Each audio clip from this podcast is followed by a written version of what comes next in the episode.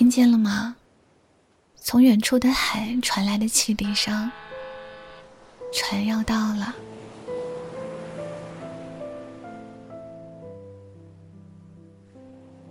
森宇每次惊醒，都会赤着脚站在一片柔软的沙子上，眼前是在黎明即将苏醒的海。从礁石中散发的咸腥，让他在瞬间变得清醒。灯塔照耀着从海平面升起的太阳，风吹着森宇单薄的衣衫。可是深秋的风，并不会让他感到寒冷。起初他很奇怪，眼前的画面让他觉得并不真实，就像一场永远无法苏醒的梦境。可是冷风过境带来的冰凉的风，又让他觉得分外真实。也许梦游正变得越发严重呢。森宇想。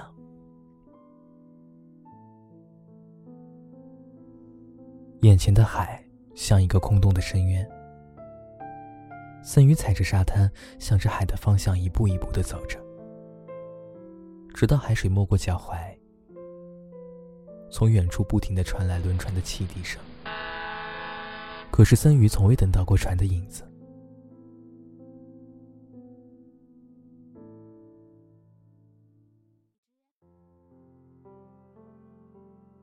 森宇打开家门，脚上湿润的沙粒已经变得干涸。他躺上床，看着盖着被子依然在熟睡的秋荷。秋荷穿着白色的衬衫，睡梦中的样子，突然让森宇变得分外安心。他钻进被窝，从身后抱住秋荷。秋荷慵懒的翻了个身，把森宇揽入自己的怀里。嗯，海水的味道。今天小鱼又游去哪儿了呢？秋荷用下巴抵住森宇的额头，闻了闻。黑色的海。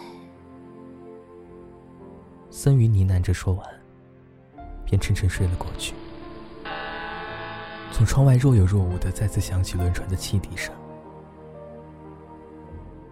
阳光穿破灰色的云层，但是整座城市还是弥漫在一片深沉的冷色调里。秋冬带来的寒冷的风，似乎吹散了阳光里的所有颜色。眼前的画面像极了电影里来回切换的镜头，一面是秋荷。逆着从窗户里照进的阳光，温柔的抚摸着森鱼的头发，对他说：“小鱼，醒一醒。”在眨眼的另一面，是一片无尽的荒野。远处零星的竖着几根高压线电杆，路边坐着一个抽着烟的男人。这是哪里？这里是梦境和现实的边界，我们都是迷了路的人。男人吐着烟圈，还没说完，眼前的画面又变成了那片熟悉的海。他的嘴唇也许是被寒风吹得瑟瑟发抖。森宇抱紧双臂蹲下，然后拼命的向沙滩反方向跑着。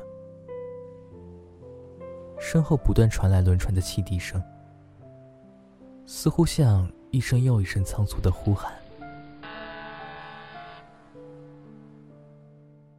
如果有下辈子，你想变成什么动物？秋荷躺在床上，逆光抚摸着他的头发。森宇，你想变成什么？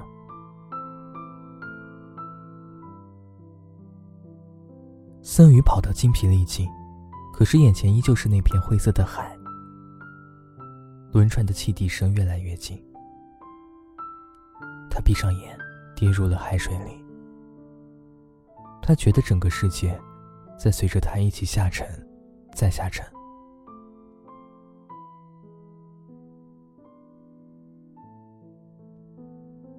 森宇再次醒来的时候，眼前没有了那片海，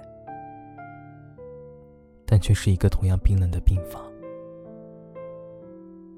他看了看身上插满的各种各样的管子，所有的记忆像海啸一般冲进了他的眼睛。他全都想起来了。自己和秋荷在一艘小型游船上度蜜月，半夜遇到了海啸，船沉了。他看着秋荷沉入了海底，然后自己也逐渐失去了意识。突然，窗外再次传来了熟悉的轮船的汽笛。病房外是一片海景。远处几艘轮船，缓缓的向岸边驶来。